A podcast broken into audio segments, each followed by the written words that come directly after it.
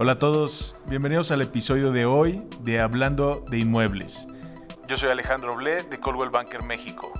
En esta ocasión tengo a un invitado especial que es Edgar Flores, gerente comercial de Coldwell Banker y nos va a platicar un poco acerca de eh, una buena forma de invertir tu dinero. Pues, hola, ¿cómo estás Edgar? Hola Alex, ¿cómo estás? Muy buenas tardes. Pues vamos a dar como 10 puntos principales de por qué tendrías que estar invirtiendo en una franquicia, por qué es bueno invertir en una franquicia y sobre todo elegir correctamente al equipo que puede liderar contigo la franquicia. Muy bien, muy bien. A ver, coméntanos qué sería lo importante para alguien considerar invertir en una franquicia. Lo primero que tienes que considerar es que la franquicia ya tiene un modelo de éxito probado. Eh, todas las franquicias tienen un modelo confiable, lo han desarrollado a través del tiempo y por eso han sido rentables y por eso su cadena de, afiliados o su cadena de, socios ha crecido a lo largo del tiempo. Es lo primero que tienes que, considerar. Otra cosa importante dentro de, la, obtención del éxito en, en el mercado es que tienes que verificar los resultados que han obtenido las empresas antes de que tomes tu decisión. Tienes que ver cómo se han colocado en el mercado, cómo ha sido su crecimiento, si se han mantenido estables y una cosa muy importante para que tengas éxito es que la franquicia tiene que estar monetizada localmente.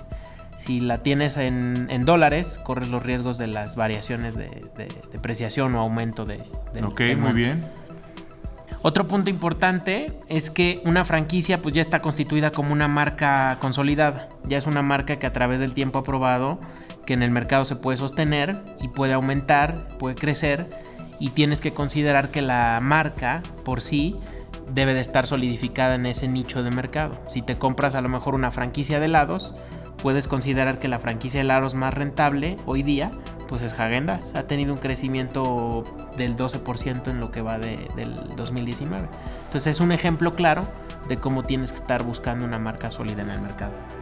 Y hay diferentes tipos de franquicias, ¿no? De franquicias de las cuales, eh, pues obviamente te ponen casi todo y tú simplemente te, sientas ahí y prácticamente no haces nada. El tema de esas franquicias es que cuando tú tienes un modelo de negocio donde prácticamente no tienes que hacer nada, tus rendimientos son estacionales. O sea, no puedes tener incrementos muy altos porque ya es un modelo que es prácticamente robotizado.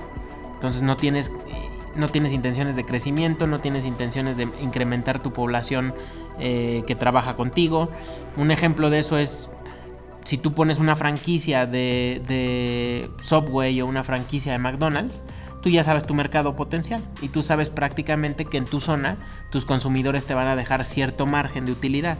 Pero tú no puedes salirte de la zona de influencia, tú no puedes tener otro tipo de transacciones ni otro tipo de negocios, no puedes poner una franquicia, no puedes poner a tus vendedores fuera de tu McDonald's o en las avenidas a vender tu producto. Entonces tus limitantes de crecimiento son, son geográficamente no posibles.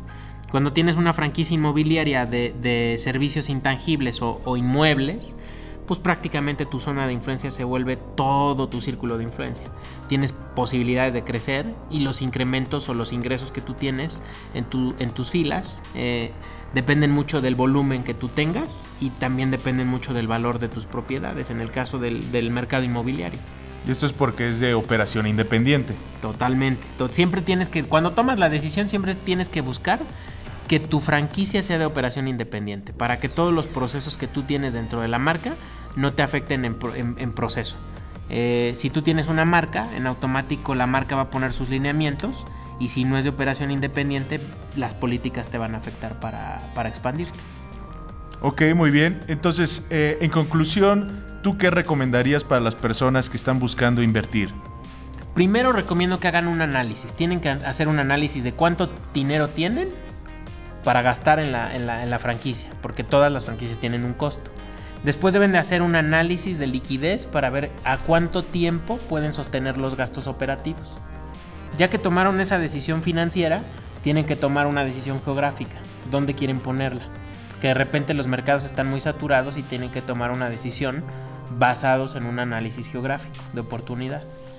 Punto número, punto número 3, tienen que tomar la decisión de si es el momento adecuado o no. ¿Cómo lo pueden determinar? Pues investigando los crecimientos que haya tenido la industria o los decrecimientos. Cuando una industria no presenta crecimiento y se estaciona, tienes una gran oportunidad porque tienes la posibilidad de estar avanzando en otros procesos mucho más creativos comercialmente para captar más clientes. Y número 5, tienes que considerar qué, qué poder de marca tiene la franquicia a la que tú vas a entrar. Si tiene procesos de marketing ya estipulados y procesos de marketing ya probados por la marca, eso te va a ayudar mucho a que tu posicionamiento sea más fácil. Cuando no tienes ese, ese poder de marca y esa estructura de marketing digital eh, estructura para que te ayude a comercializar tu producto, la situación se pone complicada. Entonces siempre tienes que buscar a lo mejor invertir un poco más, pero compras mejores procesos y mejor posicionamiento de marca. Ok, bueno, pues a mí me parece una excelente opción y te agradezco mucho que nos platiques acerca de eh, nuevas formas de invertir. Y bueno, esperemos que más adelante podamos compartir otro episodio juntos. Eh, y bueno, para todos los demás que quieran saber más, síganos en nuestras redes sociales, síganos en, en Spotify, síganos en Apple Music y también estamos en YouTube. Entonces, gracias a todos y nos vemos el próximo episodio. Gracias, Edgar. Muchas gracias, Alex. Hasta luego.